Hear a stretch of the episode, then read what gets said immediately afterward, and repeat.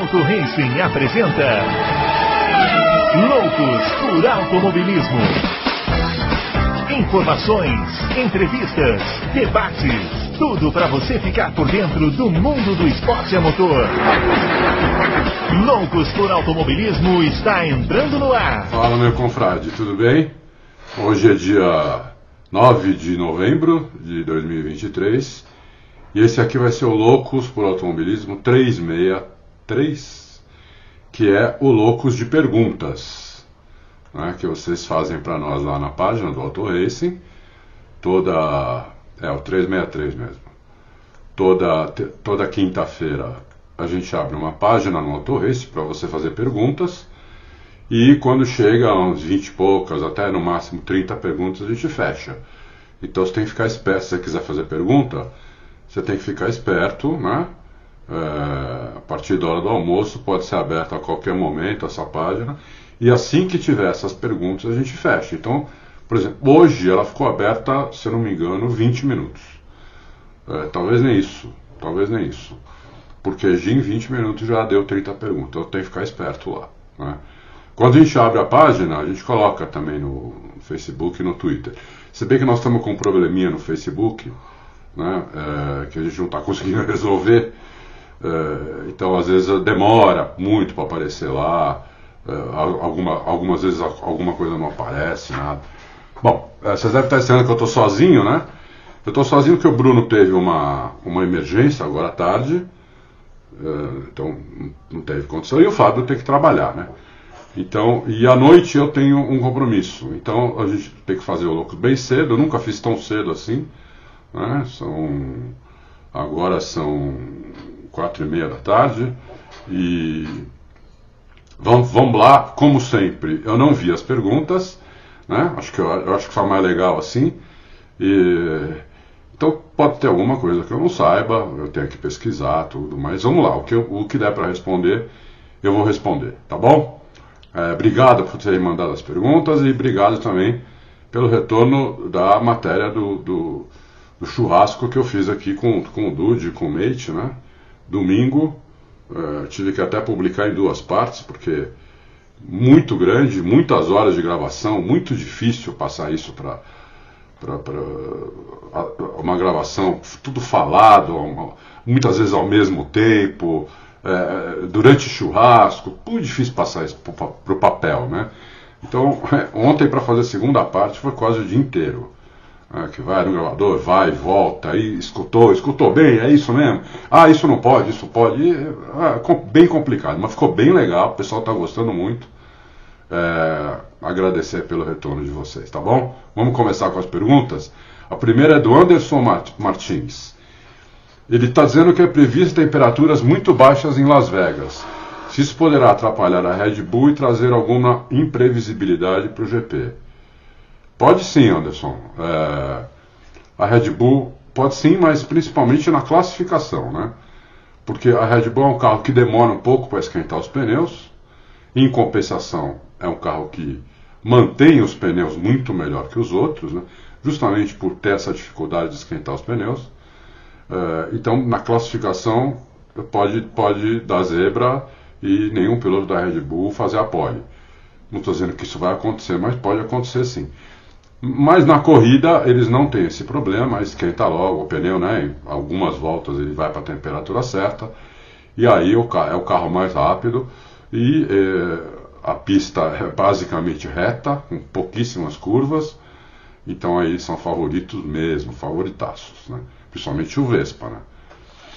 É, é isso aí. Depois o, o Le, Leonvi chama o Bruno de Marajá, que é mesmo é, ele pergunta se o Mate respondeu ou responderia alguma coisa sobre suposta rixa entre Ronald e Marco, se procede esses rumores de briga nos bastidores é, entre eles. E aí ele coloca, depois vocês vão lá na página de perguntas, porque ele coloca uma, um, um vídeo é, do traçado do F1 moderno, um traçado antigo de Interlagos, né, e pergunta se ainda tem alguma chance de esse traçado antigo ser restabelecido. Bom, sobre, sobre a, a, a rixa do, do Marco Horner, o, o, o não falou nada, né? O que o Mente falou é que a, a rádio ali da equipe, né? Rádio mecânicos, vamos dizer assim, engenheiros, etc., estão é, dizendo que o, que o, o conselheiro lá, o Marco, ele está fora já, né? Quando acabar a temporada, é, ele vai talvez fazer um pronunciamento aí que vai se aposentar, tudo, mas, mas na verdade é, não é um aposentado, ele está sendo aposentado e não é, ele que está se aposentando, entendeu? Mas ele falou que isso não é oficial, ele, ele ouviu muito, está ouvindo muito isso por lá, mas não é oficial. Então, com, sobre rixa com o Horner não falou nada. Não, não, não, disse, não, falou nada em momento nenhum. Então eu não, não saberia te dizer. Eu chutaria aqui, né? Alguma coisa. É, o Gauchinho perguntou se a pista de Las Vegas parece um porquinho desenhado por uma criança. Qual piloto ou equipe pode se adaptar melhor a ela? Gauchinho, é, a Red Bull, né, o Max Verstappen e a Red Bull. É, a, adaptação deles a, a, todas as pistas é muito boa, né? É, eles ganharam todas as corridas, menos três do ano até agora. O, o Sainz ganhou uma e o Pérez ganhou, os, e o Pérez ganhou duas, as outras todas o, o, o Vespa ganhou. Então é evidente que ele é o favorito para Las Vegas e para Abu Dhabi também. Né? Provavelmente ele vai ganhar as duas corridas. Mas não é uma, uma ciência exata, alguma coisa pode acontecer, né? e, e não ganha corrida, mas é favorito. Sempre, sem, sem dúvida nenhuma que ele é favorito. Bom, o Murilo, Adalto, por favor, nos ajude a explicar o que aconteceu com a Mercedes do GP no Brasil. Primeiro, na sprint de sábado, um calor infernal, o Russo fez boa corrida, chegou em quarto lugar.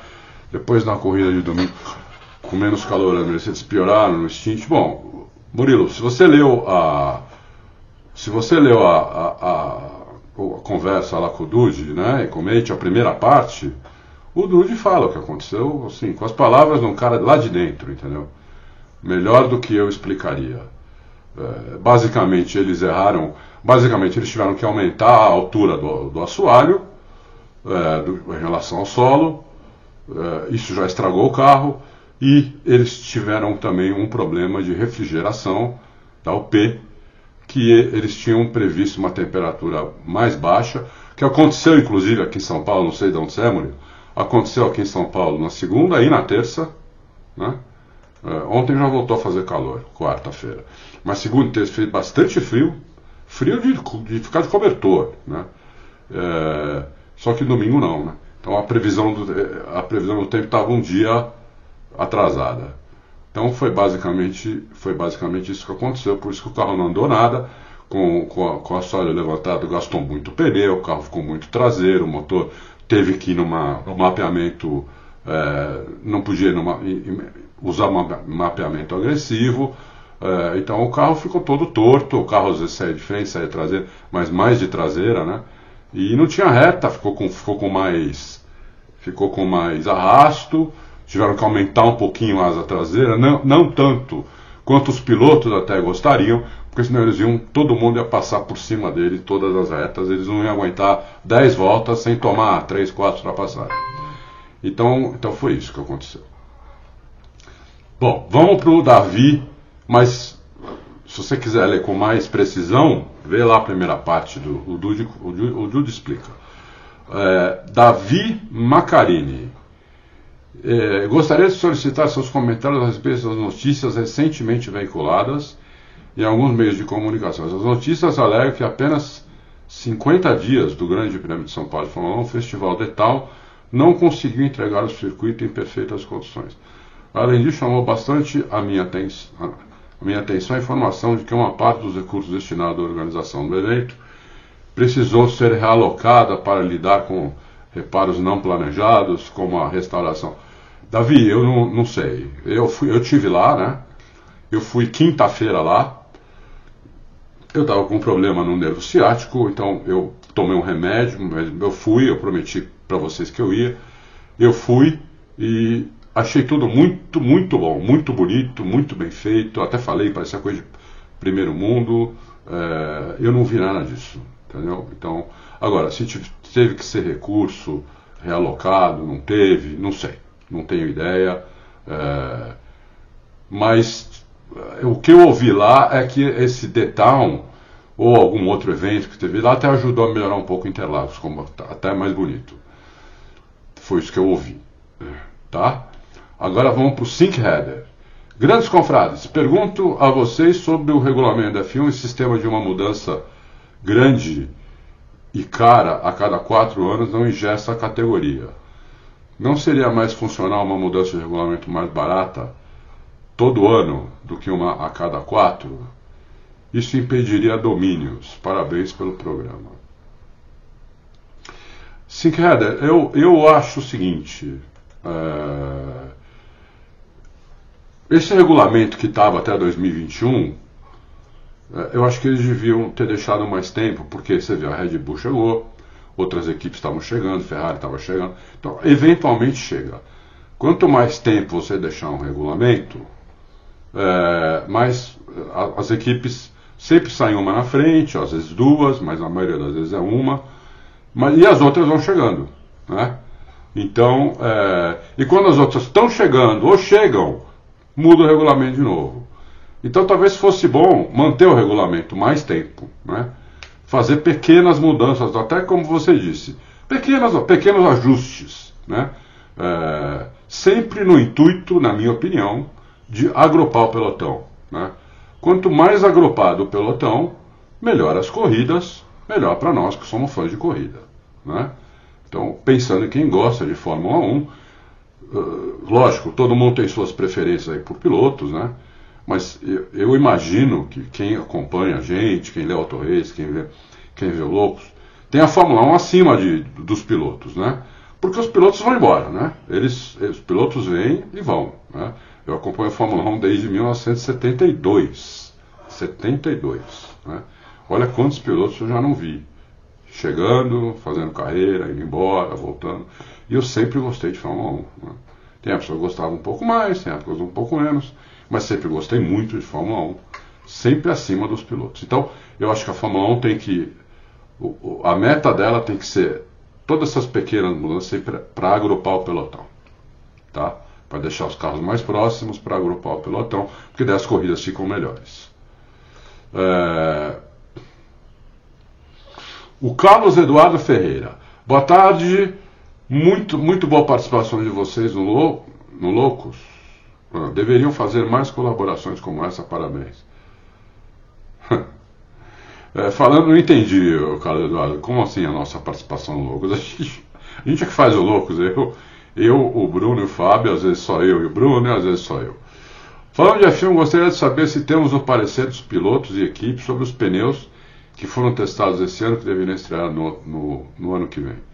Outra coisa, a chuva de sexta em Interlagos para ter atrapalhado a performance de alguém, pensando no emborrachamento da pista que ficou prejudicado?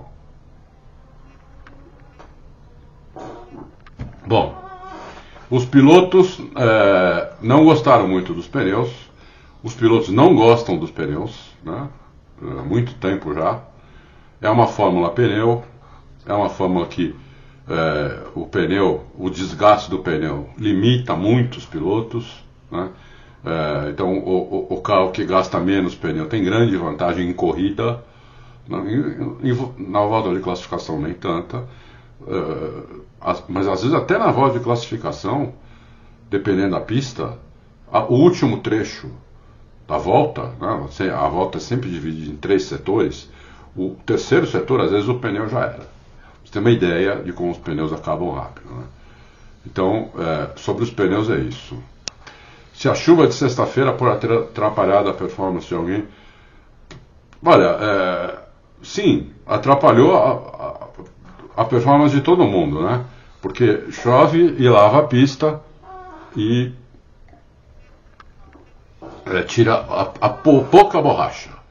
Uma coisa que é, eu vou falar é a característica desses pneus, diferente de todos os outros pneus de corrida, a car car característica dos pneus da Fórmula 1 desde que a Pirelli entrou, é, não deixa muita borracha na, na pista. A borracha voa para os lados da pista e suja a pista do lado. Na linha de corrida não emborracha quase nada. Emborracha muito pouco a linha de corrida. Porque o pneu voa para os lados. Entendeu? Você pode pegar a Fórmula Indy, Fórmula E, pega a, a, a, aquela japonesa, você vai ver que a linha de corrida ela fica meio preta no asfalto. Né? Porque o pneu vai, vai, vai soltando lá, vai, vai grudando no asfalto lá. Isso é emborrachar a pista. Na Fórmula 1 não acontece, a linha de corrida não fica preta, entendeu? não fica mais escura, bem mais escura. Ela fica às vezes um pouquinho, quase nada, porque emborracha pouco. Então a, a, a chuva não faz tanta diferença assim. Faz diferença, mas não faz tanta diferença assim. É, vamos agora passar para o Bino, companheiro do Pedro. Boa noite, loucos. Temos que falar sobre a escolha. A escolha da cantora, né, para cantar o hino Além de Esquecer um Pouco, que cantou, chamou que tal Elvira, frentista do Ipiranga, depois de tudo ainda colocou a culpa no pessoal da técnica. Ah, bom, o, o, Bino, aquilo ali foi uma vergonha, né? É, uma pessoa né, não, não conseguir cantar, cantar a primeira a primeira estrofe do hino nacional. Eu, eu, nunca tinha visto isso, né? Uma coisa que a gente aprende na escola e vai cantando, né? E eu, eu, eu nunca tinha visto isso. Alguém esquecer. Ela, ela, ela, a segunda frase do hino nacional ela já, não, já tinha esquecido. Ela só, conseguiu, ela só conseguiu a primeira. Depois ela esqueceu a primeira, a primeira estrofe inteira, menos a primeira frase. Depois a segunda também. Uma hora ela retomou, mas tava, foi um negócio vergonhoso. É, né? Ninguém esperava isso. Eu acho que é, não sei nem se dá para culpar a pessoa, que eu não sei quem é também, que a escolheu para cantar o hino nacional. Eu não, eu não sei quem é, então né, eu não vou ser leviano aqui em apontar algum culpado. Mas não sei nem se dá para culpar a pessoa, porque a pessoa não saber cantar o hino nacional é, é uma coisa bizarra, né? Então, é isso. Espero que isso não aconteça mais, né? É, que, o ano, que o ano que vem né? Escolha uma pessoa, treinem essa pessoa, façam essa pessoa cantar o hino nacional antes de escolhê-la para cantar lá, lá, na pista, porque realmente isso não pode acontecer. O, o Alex Fernando pergunta assim: ó, minha esposa fez duas perguntas que não consegui responder. Vamos ver se o Adalto me ajuda. Durante a sprint, por que o campeão do mundo precisa perguntar no rádio se pode acelerar em determinadas curvas? Ele não deveria saber disso? Depois, durante a corrida, se esse cara do carro preto, Russell, diz que tem mais ritmo que o Hamilton, por que ele não passa ao invés de ficar falando com a equipe? São duas boas perguntas, Alex. É, no caso da sprint, ainda, ainda tem uma uma coisa que minimiza isso, né? Como eles só tiveram um treino né, com o final de semana de sprint, só tem um treino livre na, na sexta-feira, de uma hora, e depois o, o carro já vai já vai para a classificação, o carro já vai para o parque fechado. Quando começa a classificação, o carro já está no parque fechado. Né?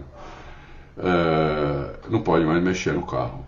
Então só tiveram uma hora de treino na sexta-feira, então eu até entendo alguns pilotos terem alguma dúvida em relação ao que fazer em relação aos pneus durante a corrida.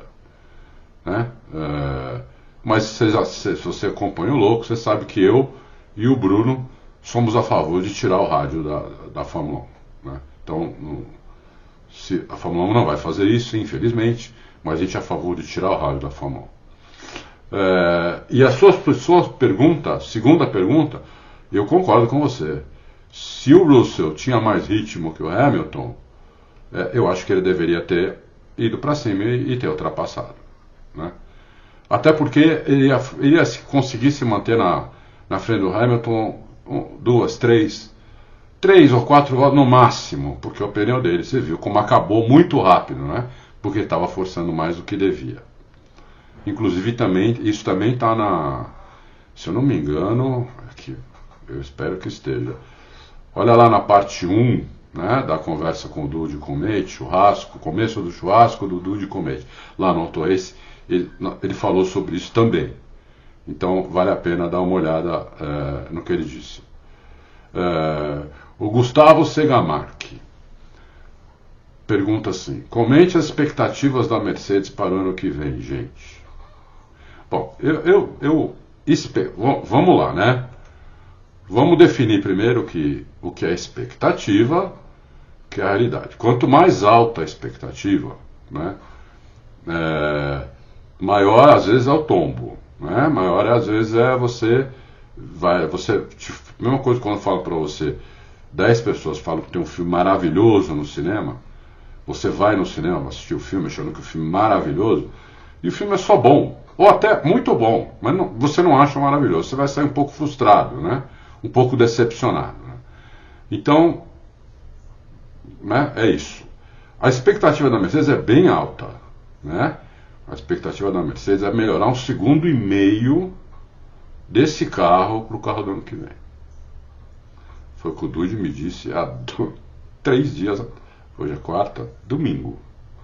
Um segundo e meio. Essa é a expectativa deles.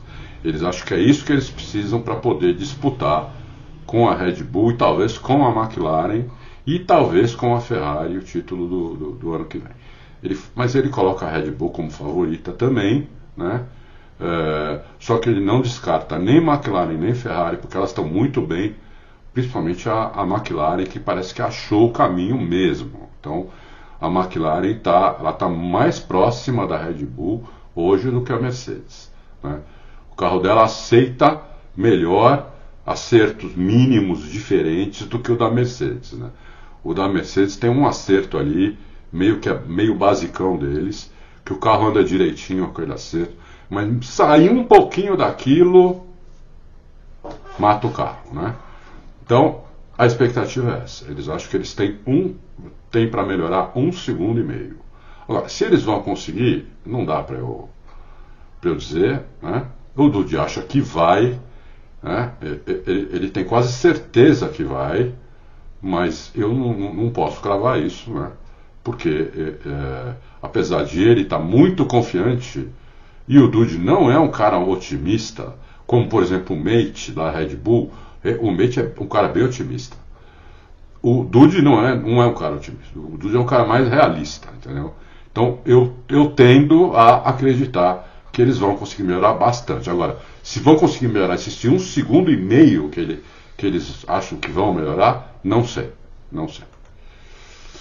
Uh, bom, vamos lá no Éder no Quebec. Esse aí que, dá. Que dá é, um pouco de inveja da gente, né? A gente aqui. Cara no Quebec, Canadá. Conheço uma pessoa que mora aí também mora pertinho de Montreal, se não me engano. Eu, falo, eu esqueci o nome da cidade agora. Eu não o vejo há muitos anos, porque ele foi para o Canadá faz, sei lá, 15, 16 anos. E, pelo que ele fala, a vida é muito boa, né? Fora o frio. Grande Éder, é, ele pergunta assim: ó, no calor do momento, Achei a disputa do Alonso versus Pérez incrível nas últimas voltas. Mas, revendo as onboards, confesso que dei uma brochada forte. Esse maldito rádio quebrou toda aquela mística que o que se viu na pista foi pure driving. É, como se pure driving, como é que eu vou traduzir? É, direção pura, é tocada pura, né? Do piloto. Ou seja, teve muita ajuda ali de engenheiro, né? Muita ajuda de engenheiro. Então, é, vocês não acham que certos ajustes de performance do carro não deveriam ser banidos de falar pelo rádio? Porque o rádio nunca vai acabar, infelizmente. Olha, é, infelizmente. O problema é o seguinte: eles já tentaram, Éder, é, não eles já tentaram uh, censurar o rádio. Mas aí os pilotos, os engenheiros começam a falar por código, né? Então não adianta. Então ali ou se acaba com o rádio, ou deixa o rádio como está. Não adianta tentar censurar porque eles falam por código, entendeu? Foi, foi, alguns anos atrás que aconteceu isso, durante algumas corridas só, aí liberaram de novo, porque não adiantou nada. Então, é isso. Os engenheiros ajudam mesmo, né? É, é um trabalho em equipe, né? eles, tão, eles querem ganhar, eles querem ir para frente, eles querem ultrapassar o carro da frente, eles querem chegar o mais na frente possível, porque isso, além de prestígio para o piloto, para a equipe, para os mecânicos, para os engenheiros, tudo, também dá dinheiro. Né? É, todos eles, todos eles na Fórmula 1 têm bônus por colocação. Não é só o campeão que tem bônus, né? É, não é só, não é só, por exemplo, quando o Hamilton ganhava, não é só, não é só, só, só ele que tinha bônus, era a equipe inteira, né? É, agora que o que o que o Verstappen ganha, que o Vespa ganha, não é só ele que tem bônus. É, é ele, os mecânicos, a equipe inteira, Adrian Newey, Cristiano, todo mundo tem bônus. E as outras equipes também elas têm bônus, né? Porque elas falam, se chegar em primeiro é tanto, chegar em segundo é tanto, chegar em terceiro é tanto, chegar em quarto é tanto. Aí para trás, essas equipes grandes não têm bônus nenhum. E as equipes pequenas têm bônus até para marcar ponto. O piloto consegue marcar ponto, por exemplo, numa AlphaTauri, numa Haas, numa, numa equipe dessa, eles ganham bônus por isso, entendeu? Então, é, é isso. É, é, muito complicado mesmo. É uma coisa que teria que eliminar o rádio. Dá para eliminar, mas a Fórmula 1 não vai fazer. Né? É, não vai fazer. De Almeida. É, pergunta bem fora do normal. Fora do normal, Dé? Peraí. Vou dar uma tragadinha aqui. Fora do normal. Uh, que diabos aconteceu com o Frentzen quando foi para Williams em 97? Ah, Bé. Aí você está querendo me matar aqui. O cara corria bem e tinha bons brilhos na Sauber desde sua estreia. Foi procurado para chefiar o projeto da McLaren Mercedes 96. E negou porque supunha-se que o Schumacher poderia ir lá tomar tudo para si, segundo Galvão Bueno contou em uma transmissão. E de repente começou a andar mal naquele foguete. Melhorou um pouco na carroça de 98 e voou em 99. Até na Aeros Laranja ele andou bem, mas não na Williams. Dé, eu, eu lembro, assim, eu precisaria, eu precisaria ter visto a pergunta antes, tá? É, então eu, eu, eu tenho flashes, né? É, eu nunca achei o Fred sem nada demais, para começar. Né? Pessoal achava ele mais do que eu achava. Isso, já, isso aconteceu com muitos pilotos, Fisichella também, o pessoal achava mais do que eu achava muitos pilotos. O Kimi, o pessoal achava mais do que eu achava, apesar de eu achar o Kimi muito bom. Né? É, e, então eu acho que o Frentzen não casou com o carro ali, né? É, com aquela Williams, não, não, não conseguiu adaptar a tocada dele, não conseguiu que o cara da Williams deixasse o carro como ele gosta e por isso andou mal. Essa geralmente eu não estou dando essa, essa certeza, mas geralmente é o que acontece quando um piloto muda de equipe, um piloto vai nível 8, né? muda de equipe e na outra equipe ele vai para 6 ou 7 ou 5. É porque ele não se adapta ao carro e não consegue fazer a equipe deixar o carro como ele gosta. Então a, a, o desempenho faz assim. Né? Isso, isso, e, e esse exemplo você e todo mundo que está que tá nos vendo aqui já viram muitas vezes acontecer. Né? Mais recente, vamos dar um exemplo recente? Ricardo. Ricardo, quando foi para a McLaren, né? simplesmente não conseguia guiar o carro. Né? Não conseguia guiar o carro.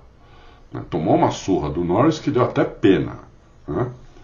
E o Ricardo era um piloto nota 8,5, vai? 8,5, 9.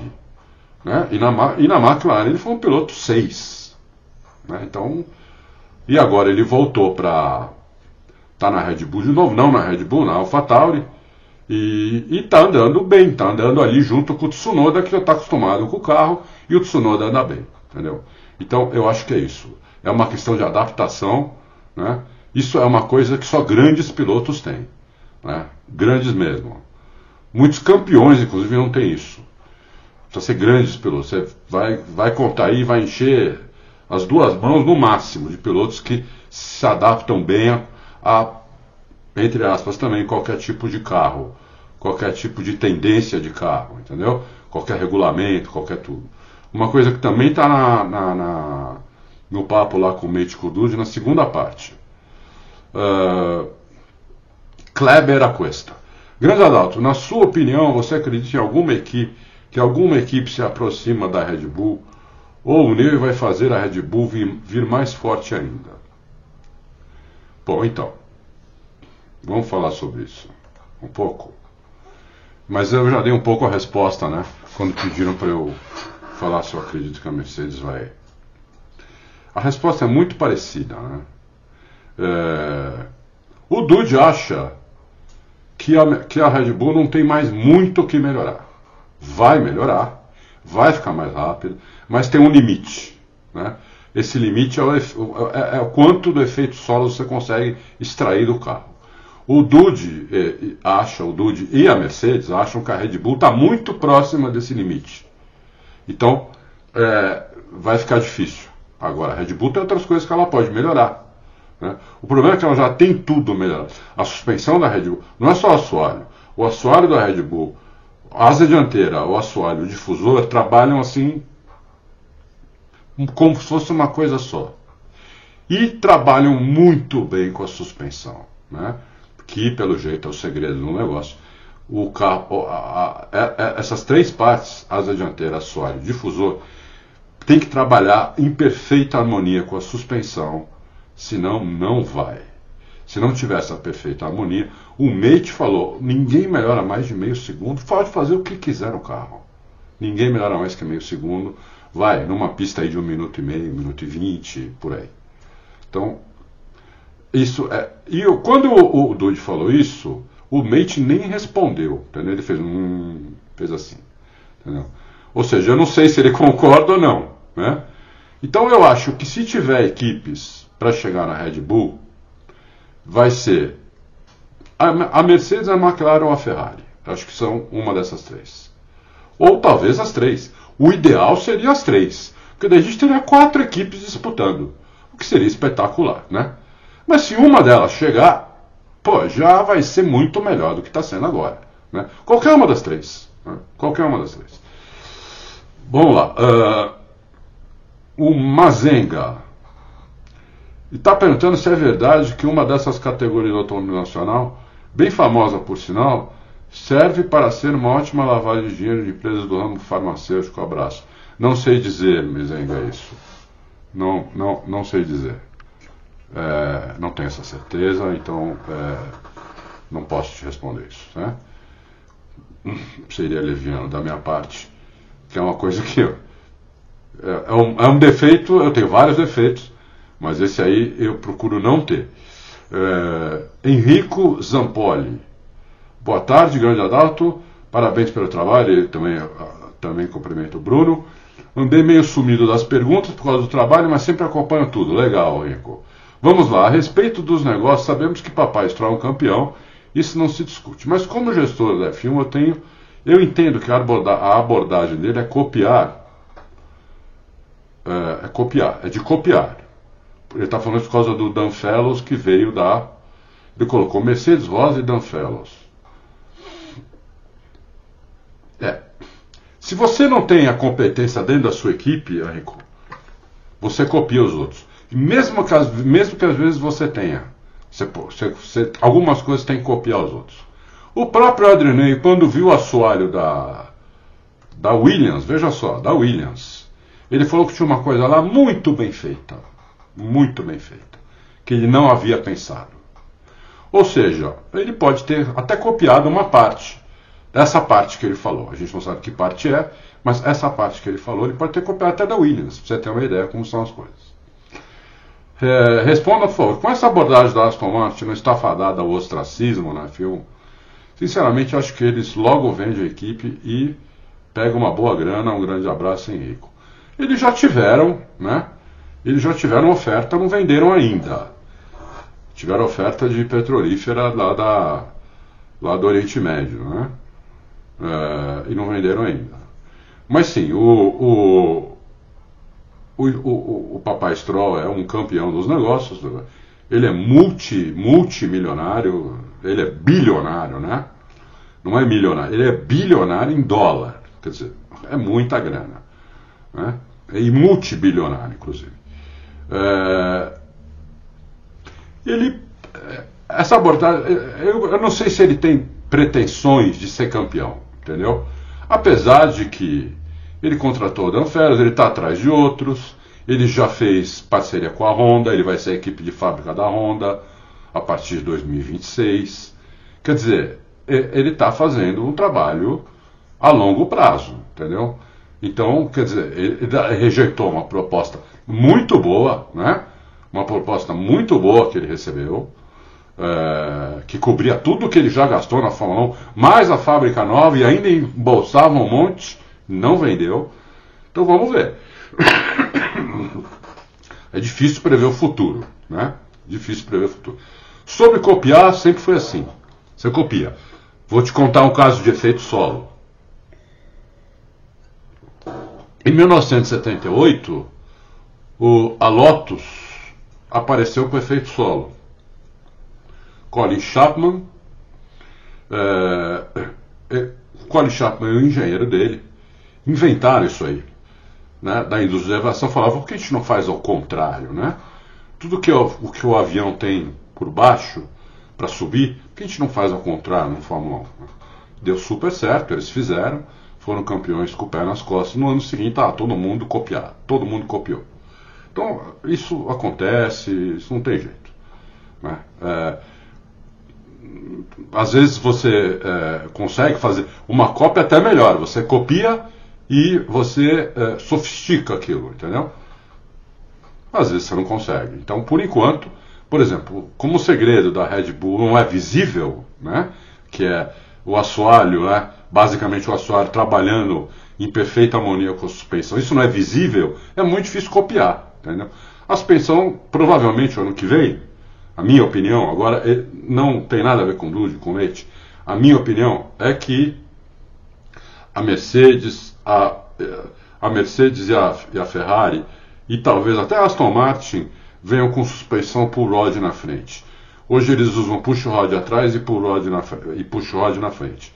Né? Quem usa pull rod na frente é só a Red Bull e a, e a McLaren.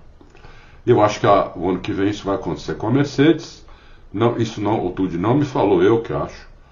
É, com a Ferrari e, e talvez com a Aston Martin. Né? porque está se mostrando melhor do que a push rod na frente. Que é uma coisa bem antiga, né? não é uma coisa nova. A suspensão por... A diferença é que a push rod ela tem um centro de gravidade mais baixo. Compensação ela tem menos ajustes, entendeu? Então, é por isso que, né? Tudo não tem, tudo tem um lado bom um lado ruim. Né? Bom, vamos lá. É... Chagas. Às vezes eu tenho que colocar aqui na câmera, senão a câmera desliga sozinho, eu fico falando aqui sozinho. O Chagas, é, Stroll e filho, e filho do dono, mas às vezes ganha do Alonso, até já, já classificou na frente do espanhol. Pérez, mesmo ridículo, já ganhou uma outra do Verstappen e tem pole no currículo. Chegamos a Sargent. Classifica em último, na maioria das corridas chega em último, raramente acompanhado. O disparado piloto que mais errou na temporada inclusive comprometendo a reposição de peças com, com teto orçamentário. A maior diferença entre pilotos da mesma equipe acontece na Williams. Pergunta: por que levam o piloto mais desesperado do grid a sério? Chagas, porque ele é, ele é novato, por isso. Né?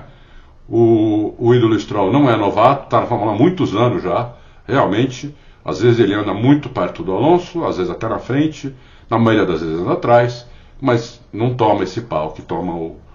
Né? E, e, nem que toma o Pérez, nem que toma o. Ele não toma o pau que toma o Sargent. O Sargent é novato, entendeu? Então tem que. É, vamos dar mais um ano para ele. A Williams deve ter pensado assim: vamos dar mais um ano para ele, para ver se ele melhora, para ver se ele chega no, no carro, se ele consegue guiar o carro como tem que ser, como tem que ser guiado, né? É, é isso. Não, levar a sério, sim. Chagas, não é porque o cara, às vezes o cara é ruim, né? É ruim entre aspas, porque não tem piloto ruim na Fórmula 1. Sempre falei isso. É bom isso ficar muito claro. Né? Não tem piloto ruim na Fórmula 1. Não, não existe. Você tem um piloto que é menos bom. Né? Tem os melhores, tem os bons e tem os menos bons. Mas piloto ruim não tem. Então, é, é isso aí. É, vamos lá. Pessoal, tudo bem? Então, a história da F1 mostra que, em regra, uma equipe piloto domina por um período de tempo. O que geralmente muda com a implantação de novos regulamentos. Eu estou ouvindo muito falar isso, eu vou até interromper aqui a pergunta do Felipe. Esses domínios longos, Felipe, começaram nesse século. Antes não era assim, não. Né? Antes a equipe dominava um ano, às vezes dominava dois anos, e depois vinha outra, que dominava um ano, dominava dois anos, e. Né? Esses domínios longos começou esse século, com a Ferrari, primeiro, 2000, 2001, 2, 3, 4. Depois a, a, a, a, Renault ganhou dois anos, mas não foi domínio, né? Ganhou dois anos, foi, foi ali com a Ferrari, 2005, 2006. Depois, 2007, a Ferrari voltou de novo, mas tá, era ali com a McLaren. Em 2008, a McLaren ganhou, mas era ali com a Ferrari. 2009, houve um domínio no, na primeira parte da temporada da Brown que é ali que eles ganharam o título, mas depois no segundo semestre a Red Bull já chegou e se tivesse mais corridas, se o calendário fosse grande como é hoje, o Vettel poderia até ter sido campeão em 2009. Aí 2010, 11, 12 e 13 a Red Bull dominou com o Vettel totalmente, né? então quatro anos seguidos, né? então primeiro tivemos o Schumacher lá 2001, 2, 3, 4, quatro anos, é 2000, 2001, 2003, 2004, quatro anos depois dois anos de. Uh, depois tiveram mais quatro anos da Red Bull, aí tiveram mais sete anos, né? Uh, da, oito anos da Mercedes, que eles ganharam o título de, de construtores oito vezes. Oito anos da Mercedes, só que no último ano não ganharam o título de piloto, só de construtores. E agora estamos no, ter, no terceiro ano, não, segundo ano da Red Bull. É, vamos ver se vai ter o terceiro ano da Red Bull seria o ano que vem. 2001 não pode dizer que houve domínio, porque 2001 a Red Bull e, e Mercedes estavam ali também. Né? Esses são os campeonatos melhores. Né? Se você for pegar os campeonatos, você pega 2001, 2021, que foi o, o, o título do Verstappen, foi um campeonato espetacular, primeiro título do Verstappen, por quê? Disputando o tempo todo contra o Hamilton. 2016 foi um campeonato espetacular também, porque era uma equipe só, mas dois pilotos muito bons, alfas, Nico Rosberg e Hamilton disputando até o final. Aí você volta só para 2009, quando a, a, a Red Bull estava quase alcançando a, a o Vettel estava quase alcançando o, o Button lá na Brown. Né? 2008, muito bom também, uma disputa muito boa entre a Ferrari e a McLaren. 2007, muito bom também, uma disputa muito boa entre a Ferrari e a McLaren. Aí, 2006 eh, e 2005 já foi, foi bom, teve uma disputa entre Renault e, e Ferrari. Mas, principalmente em 2005, a Renault era um carro melhor. Mas teve disputa. E aí você teve aqueles anos Schumacher que não teve disputa também. Então, Nesse século nós tivemos poucos campeonatos bons mesmo, né? Poucos campeonatos bons. É... Então é isso. Vou acabar de ler sua pergunta aqui, de repente.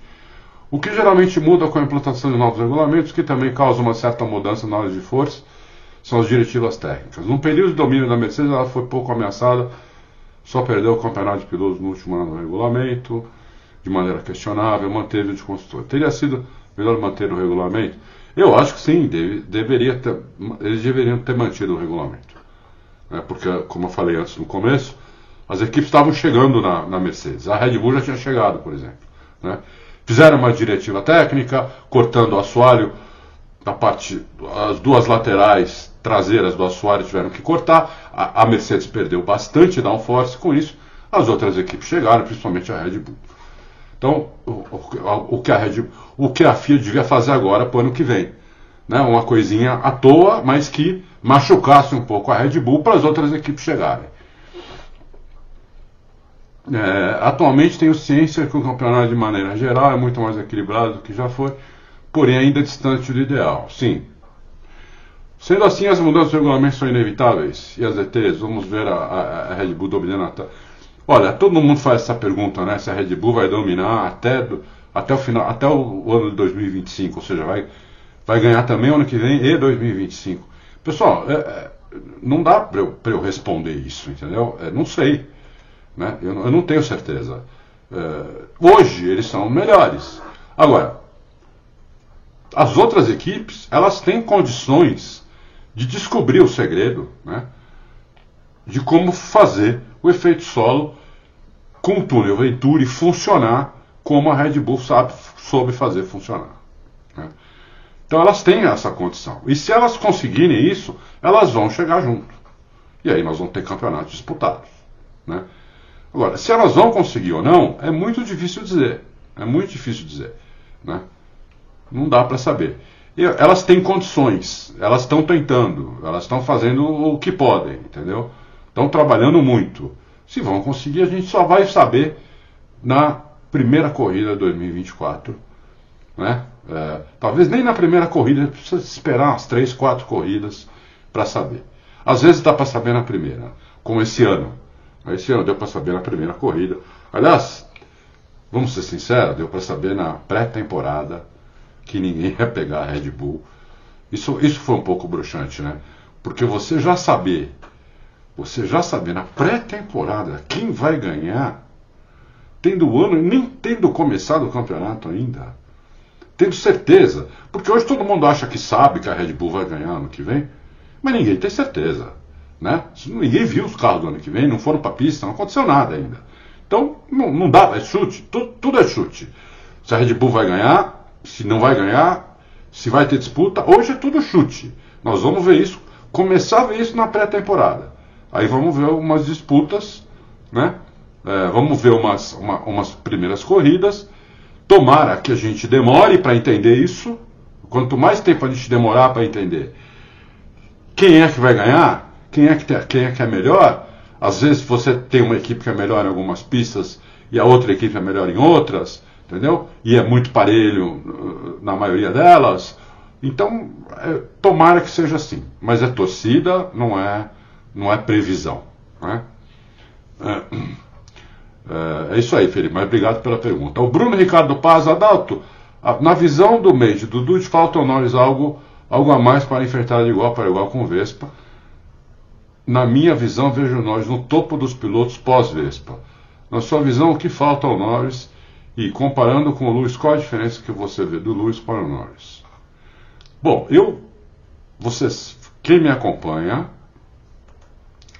é, e Bruno, você acha que você é um cara que me acompanha, né? acompanha a Torres, acompanha o Loucos. Você sabe como eu sou fã da tocada do Norris. Né? Eu acho que como tocada, né, como guiar o carro, ele não, não deve nada, talvez nem pro, nem pro Hamilton e nem pro Verstappen. Ele tá no, talvez ele esteja no mesmo nível de tocada. Agora, não é só isso é o mental. Né? O mental, a personalidade, é, o, aquela, aquela, aquela faca nos dentes, sangue nos olhos, né? um, um pouco fominha, às vezes um pouco maldosinho. Né? Estou falando coisa pequena, né? não estou falando em maldade, né? não falando em matar ninguém, em jogar ninguém para fora da pista, mas um pouco de dureza nas disputas. Né? é, um pouco de a equipe falar para ele ficar atrás do, do companheiro de equipe e ele fingir que não escutar e passar o companheiro de equipe. Né, que ele já, já devia ter feito isso duas vezes, não fez. A primeira com. A primeira ele até perguntou para a equipe, né? Quando ele estava atrás do Ricardo em Monza, quando o Ricardo ganhou de McLaren, única corrida boa do Ricardo na McLaren, basicamente. O nós estava mais rápido atrás que ele, nós perguntou para a equipe. Fico aqui, posso passar? Quer dizer, no fim da picada, a equipe ainda não tinha direito, tinha, tinha que ter ido lá passado. Né? Então, quer dizer, é, a única vez que o Norris deu uma de machão foi lá na Rússia, quando estava chovendo e o engenheiro falou para ele: para para trocar pneu. Ele falou: não, para, não mexe o saco. No fim, perdeu a coisa por causa disso. Foi a única vez que ele foi duro que ele foi, tomou uma decisão. Errou na decisão, mas ele pelo menos tomou a decisão. Né? Para mim, falta isso para o Norris. Falta isso para o Norris. Isso que a gente chama de piloto alfa. Né? O piloto que, to que, que faz as coisas. Né? O piloto que toma as decisões. O piloto que a equipe tem até medo de dar algumas ordens, de falar algumas coisas, porque sabe que não, não vai rolar, entendeu?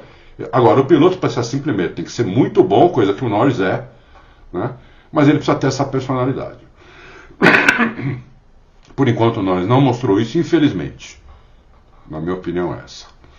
Que é muito, muito parecida com a opinião do Mate e do, e, e do Dude. É muito parecida com a opinião deles. Tá? Bom, o, o cabelo batateiro. Esse final de semana, Alonso fez me relembrar a melhor qualidade dele, mesmo em época de McLaren e Ferrari. O resumo desse piloto é: ele nunca desiste. É impressionante como ele tenta até o final da corrida e pedindo para o Bruno escrever no quadro negro mil vezes, nunca mais vou falar que a idade do Alonso chegou. Cabelo batateiro. Foi muito bom, achei muito legal a disputa mesmo dele com o Pérez. Né? Ele foi muito inteligente em mudar a linha de corrida, é, fazer as curvas de maneira diferente. Né? Você viu que ele não fazia a tomada normal, não fazia o traçado normal. Um dia eu vou fazer um vídeo sobre linha de corrida, é, como, como abordar uma curva. Tem pelo menos três maneiras diferentes. O Alonso mudou isso no meio da disputa e conseguiu se defender. A disputa durou quase 20 voltas ele conseguiu se defender, conseguiu repassar o, o, foi espetacular, não tem, não tem como. Né? O problema do Alonso, como disse também o Dudu Mate, é fora do carro.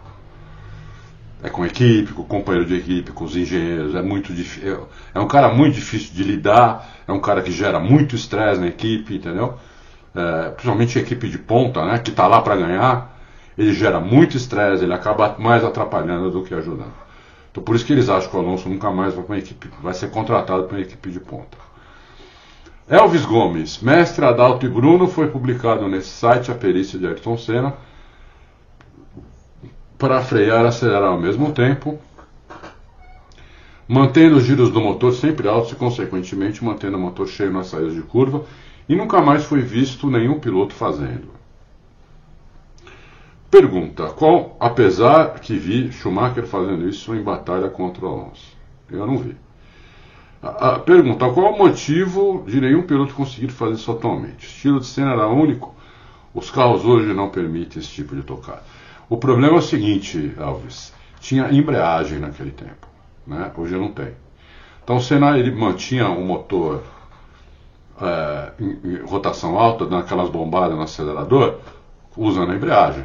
Né? Ele põe, põe, o pé na embreagem né? e, e, no acelerador ao mesmo tempo. Você faz isso para fazer o tal do punta-taco, né? Como que é o punta-taco? É, você vem, na, quando você freia, o pé direito fica de lado, fica uma parte dele no freio, outra no acelerador, e o pé esquerdo vai na embreagem. Estou falando um carro mecânico, câmbio mecânico, que era o carro que o Senna guiava. Então, é, você, você é, com o pé esquerdo você usa só na embreagem, o pé direito vai no freio e acelerador. Então, o Senna fazia o ponta-ataque, e quando ele começava a contornar a curva, o que, que, ele fazia? Ele, ele, continuava acelerando, continuava dando essas bombadas no acelerador para o giro não cair. E na, a última bombada dele era a bombada que ele não tirava mais, que é a reaceleração, a saída de curva. Mas precisa de embreagem para fazer isso, né? Os carros hoje não têm embreagem, então não dá para o Senna fazer mais isso. Não dá para o Senna. O Senna, coitado, não dá para fazer mais isso desde que ele faleceu, né? Desde que ele nos deixou.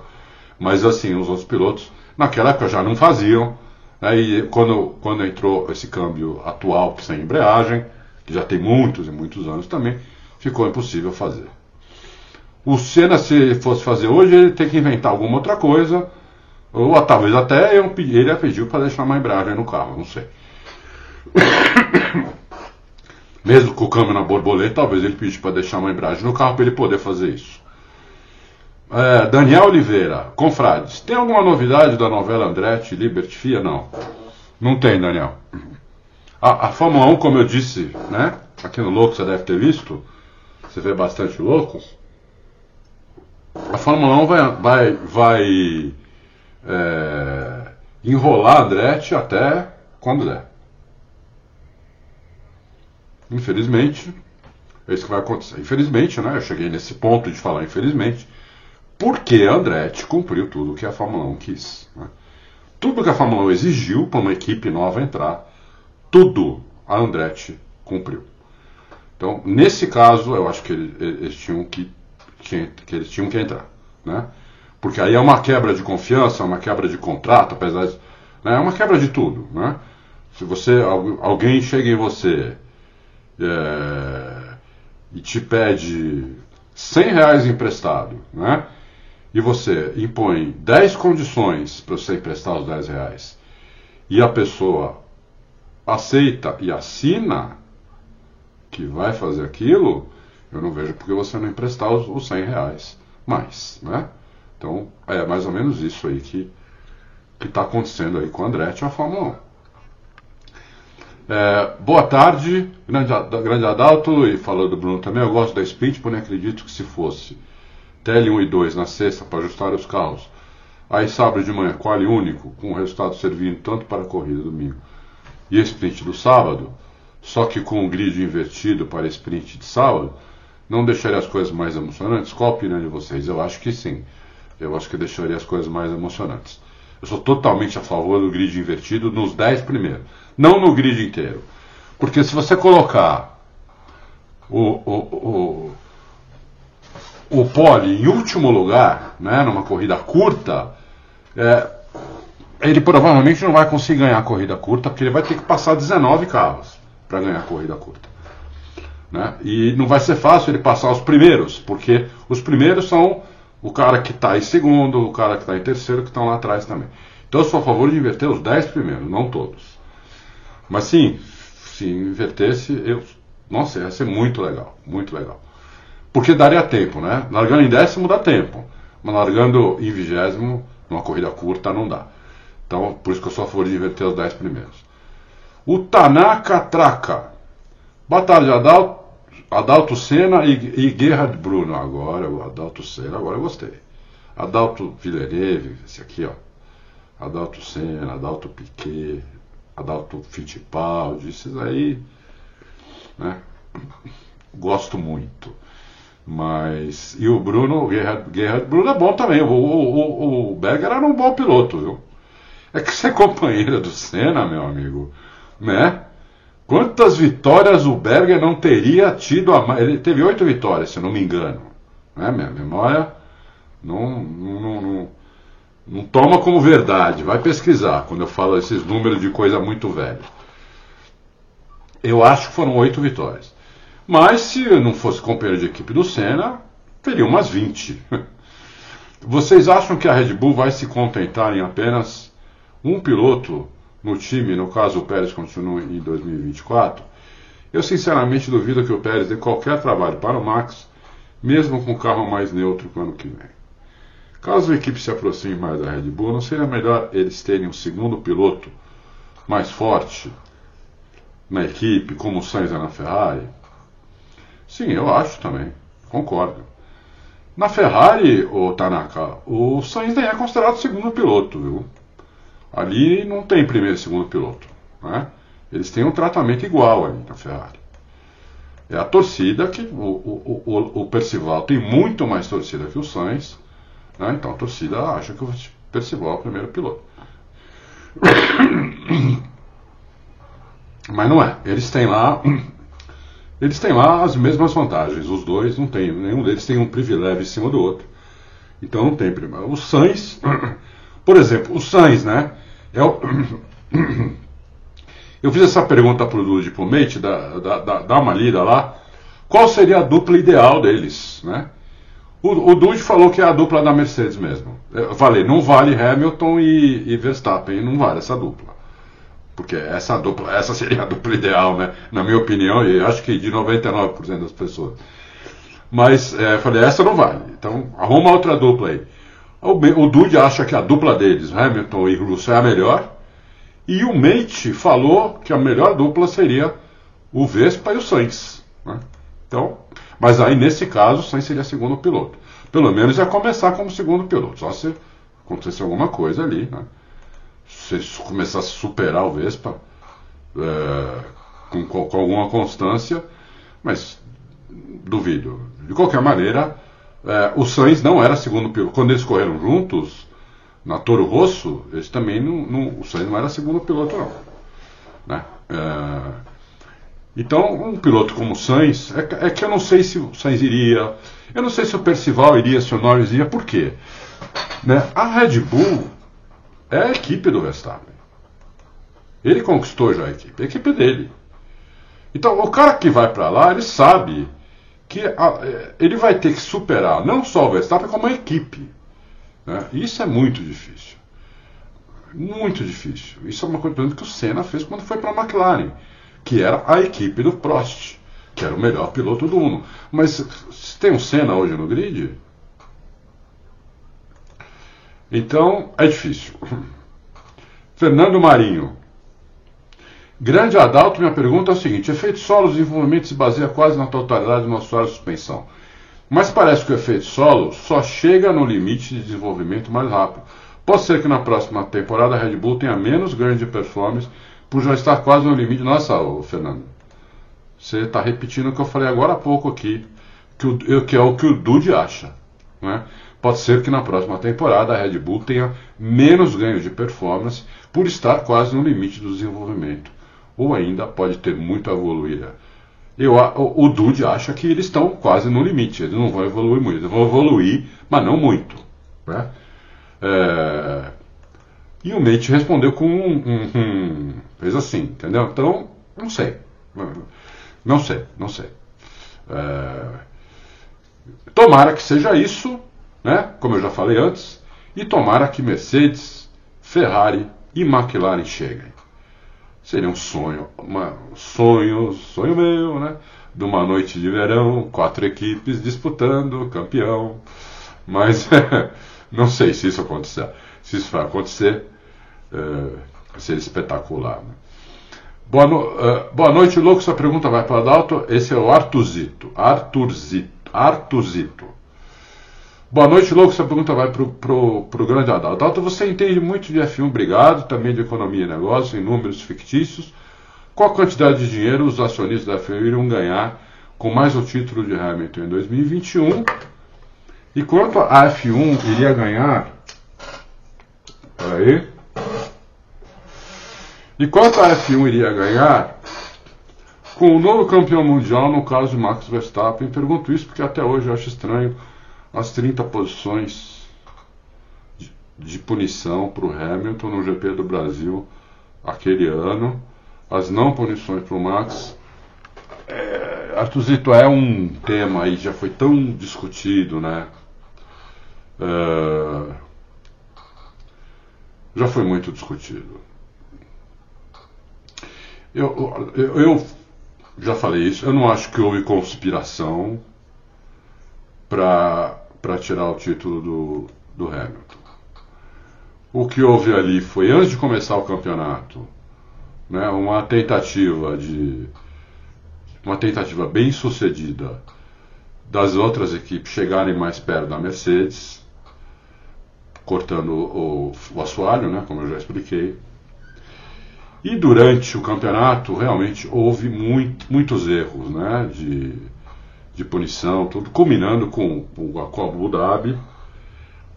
Mas eu, eu, eu tendo a não acreditar em conspiração e sim num erro, num erro absurdo, uh, tão absurdo que perdeu o emprego do Michael Masi. Né? É, um cara que não tinha condição, a gente vinha falando antes daquilo. Pega os loucos, né? Quem acha que eu estou falando isso agora, os loucos estão todos aí, pessoal. Tá tudo aí na página. Você pode ver o louco que quiser no, no YouTube. Né?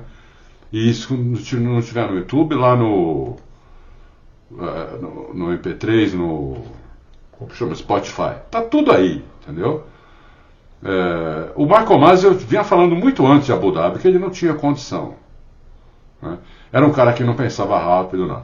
O Michael Mas, o que ele devia ter feito, às cinco voltas do final, para decidir um título, quando o, o Latifi bateu era da bandeira vermelha na hora. Né? Porque existia um combinado de é, não acabar. Era um combinado, não era no regulamento. Né? O regulamento não dizia nada sobre isso. Existia um combinado para eles tentarem evitar acabar as corridas em bandeira amarela. Então, o Michael Mann já tinha que ter isso na cabeça. Até 5, 6, 7 voltas antes, se precisar, se acontecer um acidente, precisar de uma amarela, que vai demorar algumas voltas para liberar a pista, dá, vou dar bandeira vermelha. Não só em Abu Dhabi, em qualquer, em qualquer lugar. Né? Tá vermelha, entra todo mundo, arruma o carro, troca pneu, depois faz uma largada parada do jeito que os caras estavam. Entendeu? É, é, isso aí é uma coisa que um cara, né, que é o diretor de prova da Fórmula 1, já tinha que ter isso com ele, dentro dele. Ó, nessas, nessa hipótese eu vou fazer isso, nessa eu vou fazer isso, nessa eu vou fazer isso. Né? Não, ele ficou, teve que pensar na hora, todo mundo falando na orelha dele, e, e ele foi para um lado errado, né? para um lado que mudou o destino do campeonato, né? porque o destino do campeonato, apesar de todos os erros cometidos antes, chegou naquela corrida com quem chegar na frente é campeão, entre o Hamilton e o Verstappen. Né? O Hamilton passou a corrida, o Verstappen fez a pole, muita gente esquece disso, mas o Hamilton largou melhor, abriu do Verstappen, né? na hora cinco voltas do final, o Hamilton estava 11 segundos na frente do Verstappen, quando o Latifi bateu, quer dizer, o Hamilton ia ganhar a corrida, ele mudou os destinos da, da corrida ao fazer aquilo, ainda mais depois que ele viu que o Hamilton não parou para trocar pneu o Verstappen parou. Ele deu o título para o Verstappen fazendo aquilo que ele fez. Né? É isso. uh,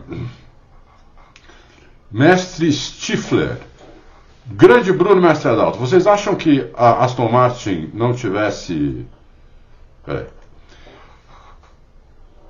se a Aston Martin não tivesse caído tanto em rendimento, ela tivesse mantido a mesma pegada, tivesse ali no bolo da Mercedes, McLaren e Ferrari, o Alonso teria passado o Tcheco na briga pela vice-liderança?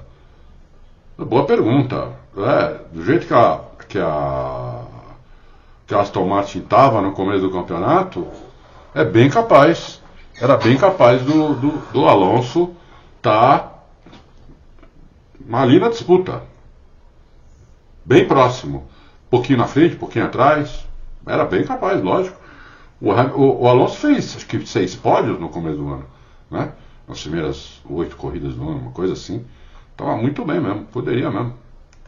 Mas erraram, né? Erraram o carro. Agora voltaram o carro lá, lá do começo do ano. Adalto Lauda e Bruno Hunt. Lauda gostei também, Léo. Léo Vasconcelos. Gostei de Adalto Lauda. E Bruno o Bruno deve gostar também. Acreditam que se a McLaren 2024 resolver a questão de conservar os pneus como os touros, teremos uma disputa entre nós ou Piastri, qual vocês acham que desafiaria mais? Eu acho que Piastri, pois Norris amarela para o Vespa e vocês, tá vendo? O Norris está começando a ficar com essa fama aí de amarelão, é uma pena, né? É, eu espero que nas duas próximas corridas o Norris tem a oportunidade de se defender ou atacar o Vespa. E aí ele mostre alguma coisa. Porque ele está começando a ficar com essa fama de amarelão. Pro Vespa, principalmente. O que é muito ruim para ele. Muito ruim para ele. Né? É, o Piastri teve uma disputazinha lá, já, já com o Vespa. Eu achei que ele foi mais duro do que foi o, do que, do que o Norris tem sido né, do que o Norris nunca foi. Assim como o Russell também já teve disputa com, com o Vespa e foi bem duro, inclusive acho que até chegaram a, a, se tocar. Então, quer dizer, o Norris precisa disso. Né? Eu espero, sinceramente, que ele adquira isso, que ele pense de novo, né? Porque é, é isso vai fazer a diferença entre ser um ótimo piloto ou um piloto alfa, um piloto aí para ganhar título, mesmo. Né? É, o Piastri vamos ver ano que vem. Primeiro ano do Piastri, o Norris é muito bom. Então o Piastri precisa andar na frente do Norris para poder mostrar melhor a personalidade dele. Não adianta você ficar também andando atrás do companheiro de equipe sempre, quase ou quase sempre, e querer ser piloto alfa, que aí não rola. Né? Uma coisa está muito ligada à outra. O Williams André fala assim: é, duas perguntas. O que aconteceu com as outras oito equipes nesses, nesses anos? Tem que acelerar aqui? Desde o segundo semestre de 2009 para cá, só Mercedes é tamanho domínio dessas equipes ganhando o campeonato. Sei que vocês não gostam tanto de números, mas o que dizer do recorde batido do Vespa, do, Vespa, do Ascari, de maior porcentagem? O que acontece, Williams André, é que a Mercedes é, se deu muito bem no regulamento. Primeiro a Red Bull, né? Lá em 2000 e, lá em 2009, é que não deu tempo, né? Porque a Red Bull fez o segundo semestre. Ela é, colocou um difusor duplo que funcionava melhor do que, a, do que o da Brown, que tinha inventado, né? E aí ela duplo soprado, depois duplo soprado a quente, e aí só dava ela e ninguém conseguia copiar aquilo. Depois que aconteceu em 2014 em diante, eh, foi que a Mercedes tinha é, conseguiu fazer um motor muito melhor do que as outras. Então, né, eu tô, não era só motor, tinha outras coisas também, mas vamos, vamos focar, assim como a Red Bull tinha outras coisas também, a Red Bull do Vettel, vamos focar na coisa principal, né? Demora meia hora a resposta. A coisa principal era o difusor duplo soprado a quente da Red Bull. Depois a coisa principal da Mercedes era o P, unidade de potência. Hoje a coisa principal da Red Bull é, é o efeito solo. Né? Então é isso. As outras equipes demoram um pouco para conseguir chegar nisso. Uma hora chega, uma deles muda o regulamento, não adianta muito. Né? E sobre os recordes do Vespa, eu acho bem legal. Todos os recordes que ele, que ele já bateu, que ele ainda vai bater.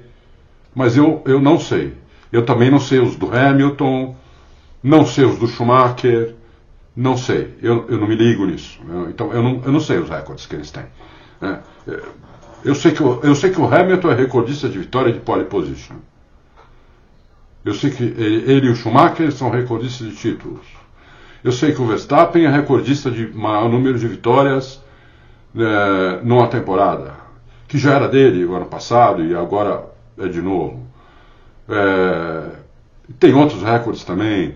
Eu sei que ele vai ser tricampeão, né? Tri, 2000, vai ser não, foi tricampeão seguido 2021, 2022, 2023, coisa que quem foi tricampeão seguido? Poucos, muito poucos.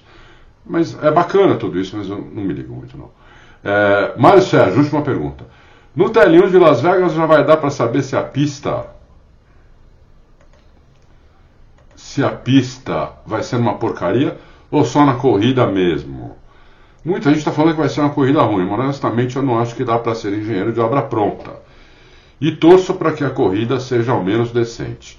Estou com você, Mário Sérgio. Acho que a gente tem que esperar lá. Até o TL2 tem que esperar, né? É, para ver o que, que, vai acontecer.